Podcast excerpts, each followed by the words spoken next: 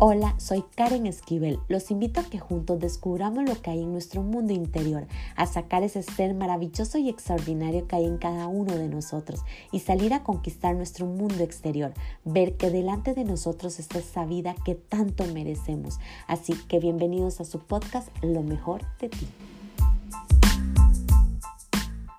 Hola, ¿qué tal? Les doy la más cordial bienvenida al episodio número 12. Les envío un fuerte abrazo donde quiera que se encuentren. Hoy les quiero compartir una reflexión sobre la tradición que tenemos los católicos en Semana Santa de abstenerse de comer carnes rojas al inicio de la cuaresma, que se inicia con el miércoles de ceniza y todos los viernes. ¿Por qué decidí conversar sobre este tema? Porque la realidad en la que viven muchos católicos y no nos damos cuenta, lo dejamos pasar y de algún otro modo lo dejamos de lado, no le tomamos tanta importancia a esto. Pero se ha preguntado realmente de dónde viene la tradición cristiana de no comer carnes rojas. Pues les voy a contar un poquito de historia. La carne era considerada un producto de lujo en aquellos años entonces los cristianos quisieron rendir homenaje al Mesías, haciendo un llamado a la austeridad. Eh, mediante el no consumo de este alimento para estar en seguimiento de Jesús. Sin embargo, es una opción libre por parte del creyente y no es una obligación, aunque según expresa el Código de Derecho Canónico de 1983, todos los viernes del año y del periodo de Cuaresma son días de penitencia en toda la iglesia. Estos días se sostiene que la abstinencia de carne o otros alimentos deben ocurrir los viernes a lo largo de todo el año y no solo en Semana Santa. ¿Por qué es que se realiza esta práctica? Bueno, según la tradición, durante generaciones se ha sostenido que no se puede comer productos derivados del vacuno de aves para así pagar penitencia por los pecados. Pero también existe otra teoría que la idea del sentido original de la privación es asociarse al dolor de Cristo.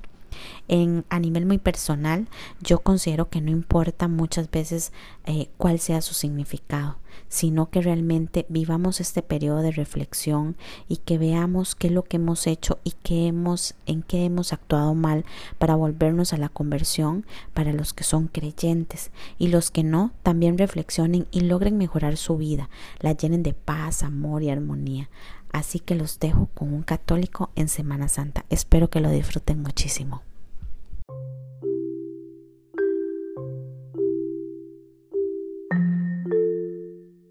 Nací en una familia católica.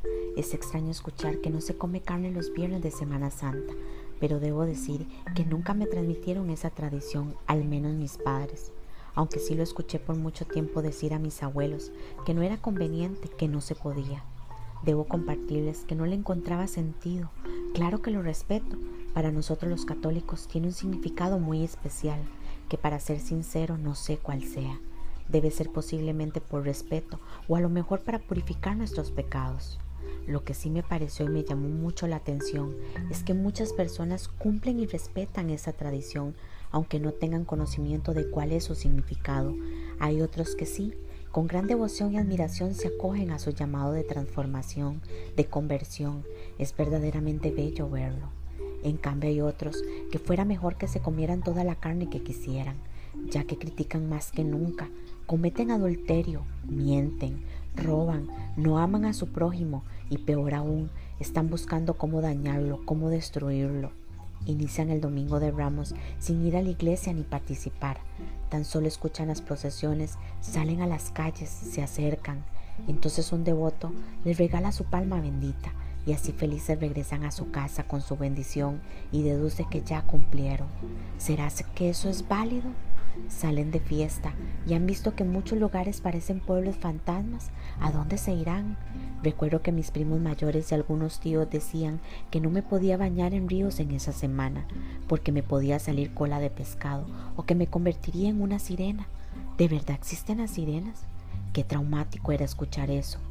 No sé cuál fue la historia que escuchaste, espero que tuviera alguna mejor. Hoy solo les puedo decir, y que me gusta mucho escuchar de la Semana Santa, es el proceso de conversión. Comparto con ellos lo que les digo, amesen más que nunca, acéptesen como son. Dios los hizo únicos para que den luz a otros, para que conquisten corazones, para que se ayuden unos a otros, para que den ejemplo de vida, para transmitir el verdadero mensaje de paz y amor, para entendernos y apoyarnos para dar al que realmente necesita, para escuchar al que quiere levantar su voz, para cantar y conquistar con su canto. Eso para mí es el significado de no comer carne.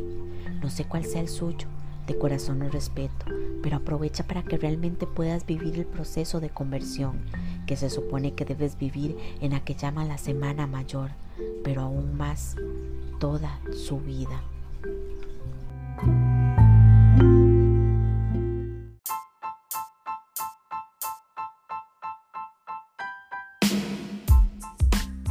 Recuerden sacar ese ser extraordinario y maravilloso que hay en cada uno de ustedes.